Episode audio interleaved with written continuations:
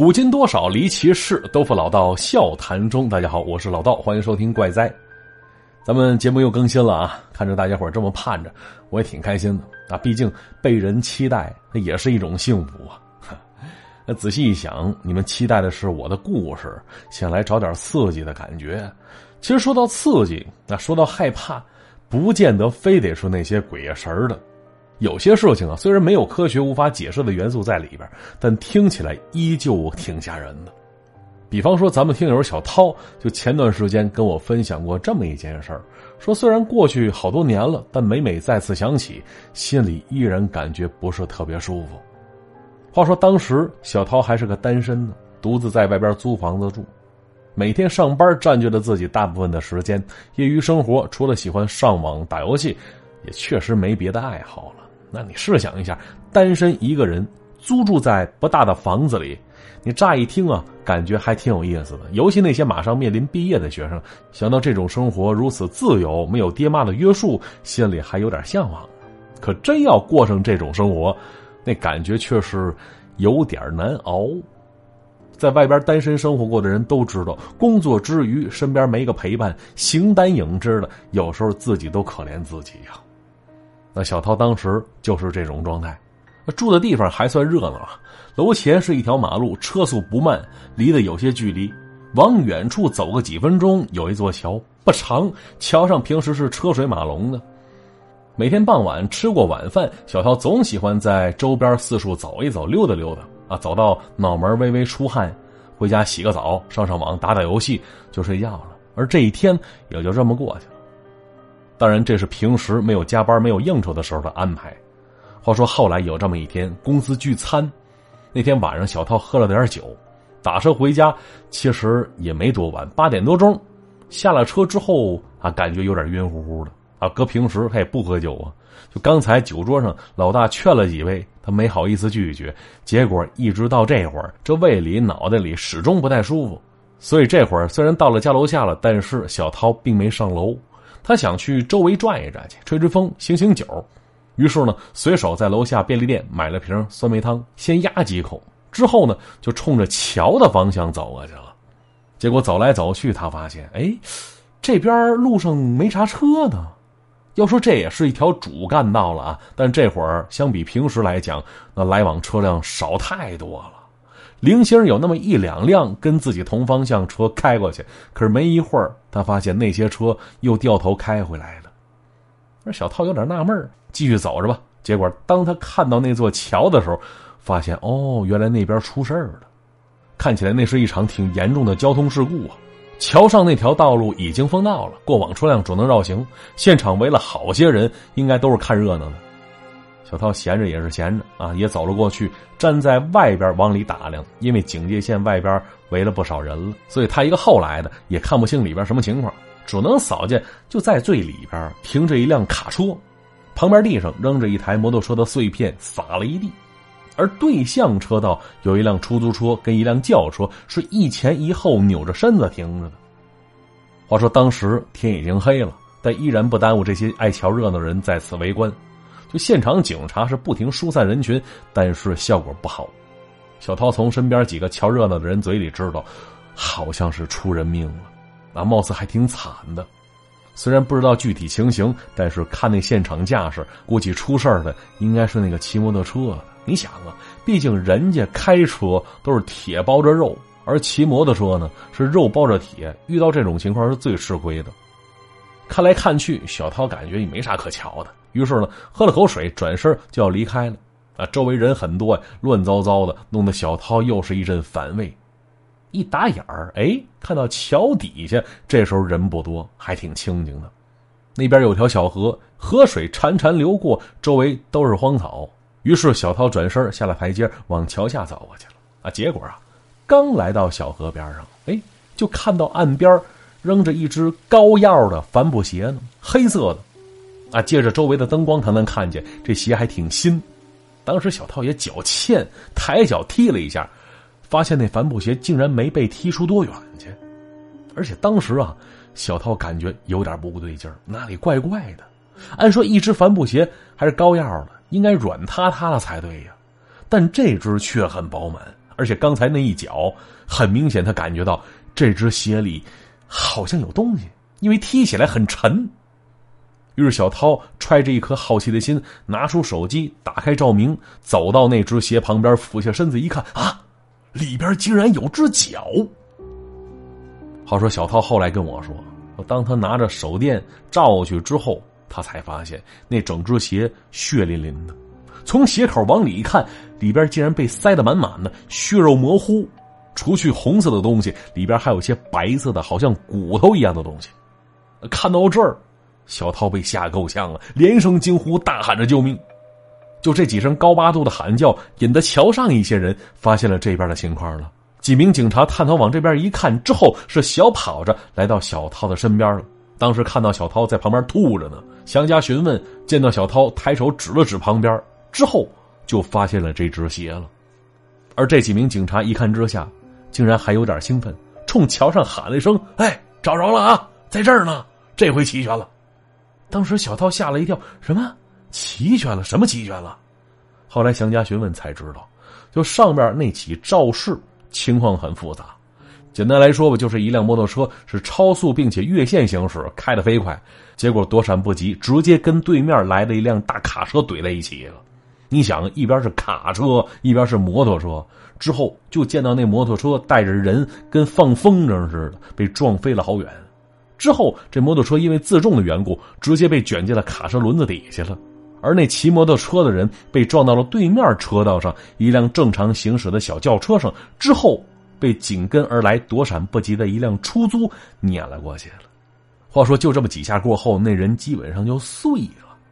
有人说，那位骑摩托车的人呢，被卡车撞飞那一刻，应该就已经咽气儿了。要说那一下力量太大，姑家，那只断脚也是那一下被撞飞到桥下边去的。那现场太过惨烈呀，以至于半天都没找全部尸体。而小涛告诉我了，说那天晚上他是倒霉催的，去那儿溜达什么劲儿呢？过后后悔好长一段时间。他说他在现场吐了好几起儿，之前喝的那点酒立刻就醒了，跟没喝似的。可是那天晚上遭了罪了，他躺在床上是翻来覆去睡不着觉，那是被吓的。就那么血腥的场面，他是人生第一次看见，而看一眼基本上就记一辈子呀。这事儿啊，虽然没有灵异事件发生，但也确实挺吓人的。所以说，咱们怪哉呀，不光局限于灵异事件啊。老话讲得好，萝卜青菜是各有所爱。听咱节目的朋友，有的是图刺激、惊悚的情节，突然的反转，听的是大呼过瘾；有的呢是图放松，段子一抛，小车一飙，微微一笑，满足的说一声“我好了”。还有的，不管情节如何啊，只要主播声音好听就行。就好比我看个片哪管演员学历如何，好看就行呗，嘿，一个道理。那众听友呢是各取所需，同一档节目却能发掘出只属于自己得意的地方，不错啊。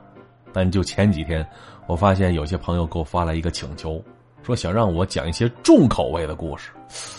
重口味，何为重口味啊？我不禁陷入沉思了。是那些血腥残忍的描写，就像刚才咱说的那件事儿了。还是说那些反人类一般的操作，我不得其解。思来想去，突然想起一件发生在好多年前的事儿了。那确实重口味，当时就那件事儿把我看的是目瞪口呆的。当天晚饭我都没吃下去。那事情说起来也不复杂，什么事儿呢？就是一个男的把自己媳妇儿气跑了，为了挽回媳妇儿，他竟然抽自己的血，做了一盆毛血旺。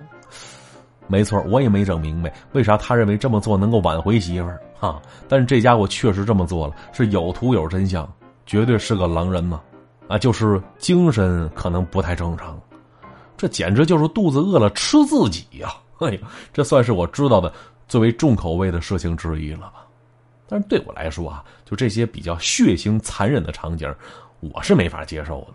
啊，可能是由于同理心的影响，我会感同身受，难以忍受那种想象中的疼痛，那以至于直到现在，我依然没看过那部经典的恐怖悬疑《电锯惊魂》呢。啊，里边描写的太过残忍，太疼了，我受不了。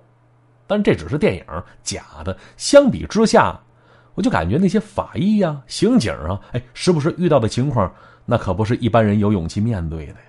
而且那些事儿可都是真的。啊，就前段时间吧，跟一朋友聊天就聊过这方面的话题。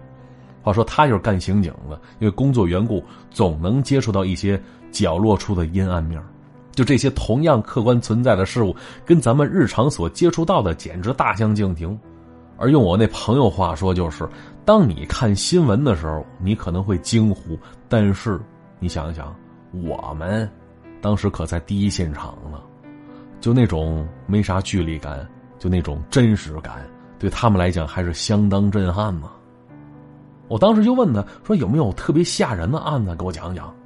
我朋友摇摇头说：“不能说啊，有些确实需要保密。”但是他曾经听一位老师傅啊说过这么一件事直到现在依然没弄清楚那是怎么回事儿。说起来，还真挺吓人的。要说刑警需要面对的那些包含了死者的案子，一般都属于非正常死亡范畴，因为那些正常死亡、生老病死，但凡有需要调解的，也属于民事纠纷。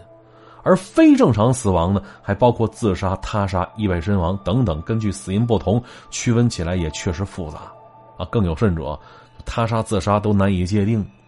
啊，比方说吧，我当时就问过我朋友一个问题：说，假如啊，一个人跳楼自杀，高空下坠的过程当中被突如其来的一颗子弹打中脑袋瓜子了，死了，之后这才摔在地上，你说这事儿他是属于他杀呢，还是属于自杀呢？哈，但是这个讨厌又矫情的假设不是我提出来的，那是曾经的美国法医学会会长米尔斯在一次宴会上提出来的假设，目的就想让大家清楚，就杀人案件调查当中不同的证据会带来截然不同的结论呢。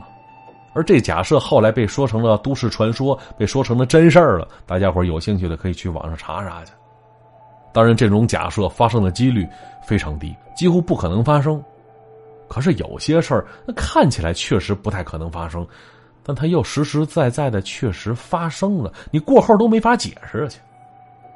话说我那朋友刚入行的时候，是一位老师傅带的，老师傅姓崔，大家伙都管他叫老崔，崔哥啊，崔哥经验丰富啊，是从外地调来的老刑警，一口方言听起来有点别扭。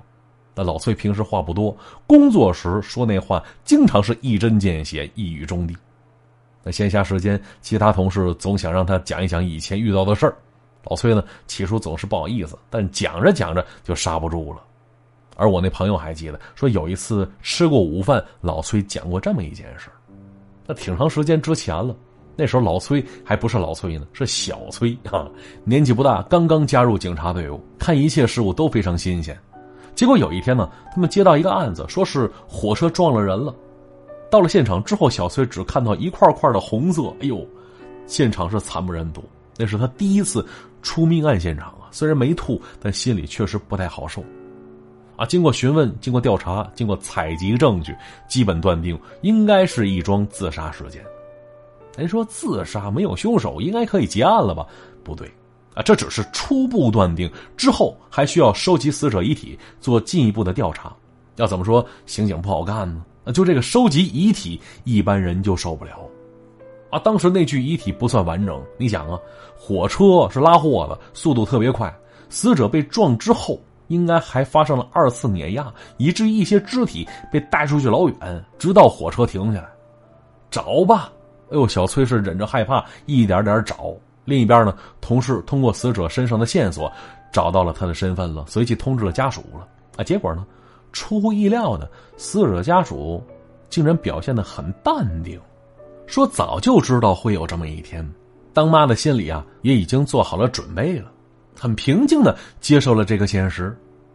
小崔同事感觉有点蹊跷，于是做了进一步的调查，之后知道了这死者的基本情况了。话说，这死者是个四十来岁的男子，生前不算是个本分人，平时喜欢打麻将、玩牌，是个嗜赌如命的家伙。那正应了那句话了，啥人都能找着对象啊！十多年前，这男子结婚了，之后还生了个孩子。身为丈夫，身为父亲，他却依然不顾自己该尽的义务，每天除了打牌就是喝酒。好几次因为赌博被抓进去，出来之后依然是屡教不改。他媳妇儿也劝他，但是他不仅不听，竟然还动起手来了。这男的的妈妈是个好人，他看在眼里，心疼儿媳妇儿。偷摸劝儿媳妇说：“赶紧带着孩子离开这儿吧，别遭这份罪了。”可是啊，这媳妇儿孩子的离开，并没有唤醒这男子的良知，反而更加过分了。后来竟然染上毒品了，就为了他这两大爱好，一个是吸毒，一个是赌博，这房子也卖了。卖了之后呢，又去爹妈家明抢去。就他那爹是被他气咽气儿的。临终之时，这男的根本就没在身边陪着，而为了攒足赌资跟赌本这家伙没少借高利贷。那些人三番几次都找到他妈妈家，又是泼油漆，又是威胁恐吓的，扬言再不还钱，先剁掉他一只手。而当妈的早就心灰意冷了，只当是儿子早就死了。每次来要钱，只假装没在家。而这会儿接到警察电话，说是被撞死在铁道上了。得到他儿子的死讯，这当妈的心里反倒是有点轻松。面对警察，失声痛哭，说是自己没教育好这孩子。但是这边如何调查，咱们先不说。花开两朵，各表一枝。小崔那边尸体也找的差不多了。按他话来讲，说那次寻找遗体算是对自己的一次挑战呢。到那之后再见到尸体，就没那么害怕了。但是有一点，当时这小崔很头疼，说这事发地点方圆五十米的地方，他跟同事都找遍了，基本上是地毯式搜索，但就这具遗体依然不完整。就其他部分都找着了，唯独少了一只连着一截胳膊的右手。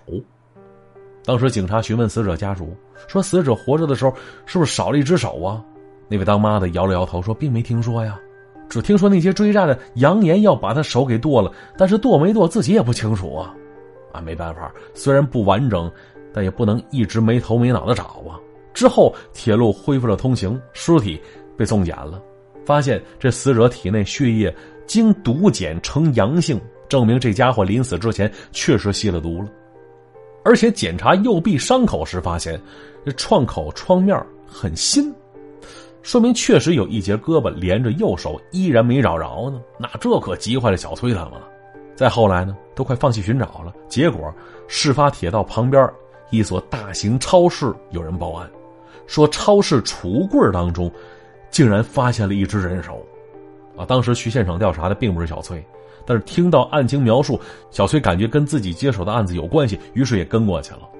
那超市经理说了，说就这两天有顾客反映说储物柜那一带总能闻着臭味啊，起初超市方面还以为那边有死老鼠呢，于是让保洁人员仔细打扫。可之后呢，依然有不少顾客反映说那片的臭味是越来越大。啊，经理怀疑会不会是有人放在储物柜里的东西忘记拿走了。啊，就以前呢，就遇到过存了一袋猪蹄儿，结果忘了拿了，后来变臭，这才发现。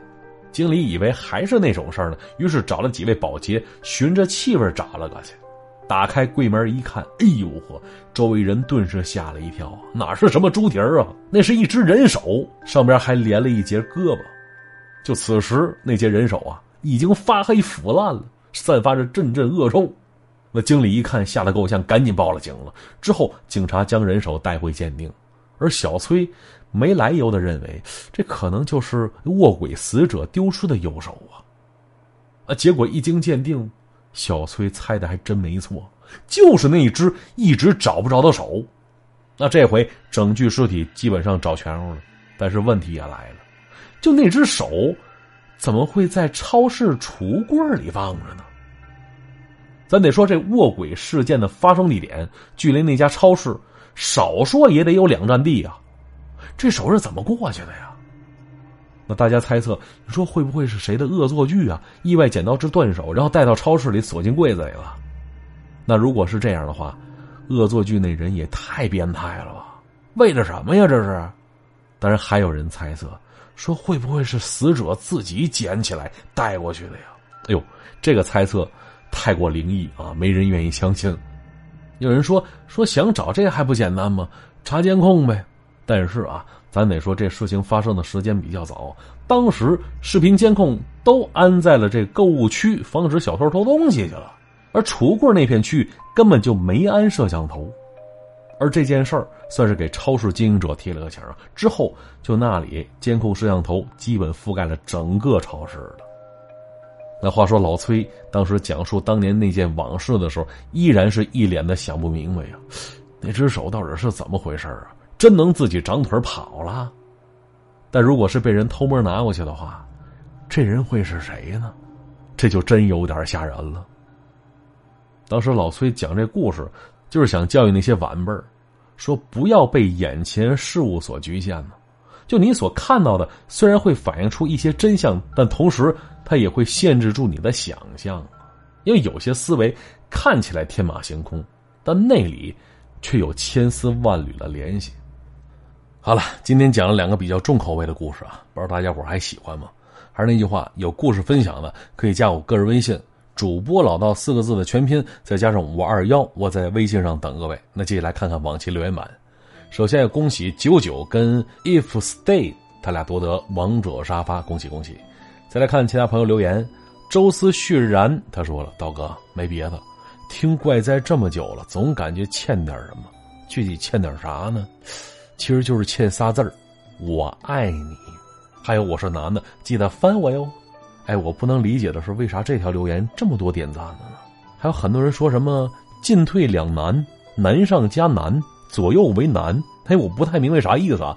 但是也不需要你们进行解释 啊。至于老周，你要是感觉欠我点啥的话，哎，你可以把我这节目转发到你群里去，还有朋友圈上，我就领你情了啊。这个二萌小姐说：“道哥，最近听你故事，发现比以前恐怖了啊！必须得找个人陪着听了，要不然我都不敢睡觉了。你看看，爹妈如何催婚，都不如听老道节目来的奏效啊！我解释一下啊，这最近故事确实比以前惊悚了一些，是因为这不夏天到了吗？大热天你听听吓人的，也让家里空调歇一歇。这卡皮皮卡秃噜皮他说了，说下个月就要跟男朋友去旅游去了，道哥你推荐一下，带谁的男朋友去好呢？”嘿，小样还旅游？下个月有啥日子不知道吗？说啥日子呀？哎，马上一年一度的六幺八网购节就要来了啊！如果你购物车里有想要购买的商品，那先不要结账。今天教大家一个省钱小妙招：添加省钱微信号幺七幺八幺零七五六三三幺七幺八幺零七五六三三。在您网购之前，把您想要购买的商品链接发给他，然后再按照流程下单，就可以获得返利省钱。商品还是那件商品，商家也还是那个商家，任何售后都不差，愣是便宜了。那京东、淘宝、拼多多均可使用。就现在添加微信，回复“福利”两个字，还有免单跟红包等福利哦。微信号是幺七幺八幺零七五六三三幺七幺八幺零七五六三三。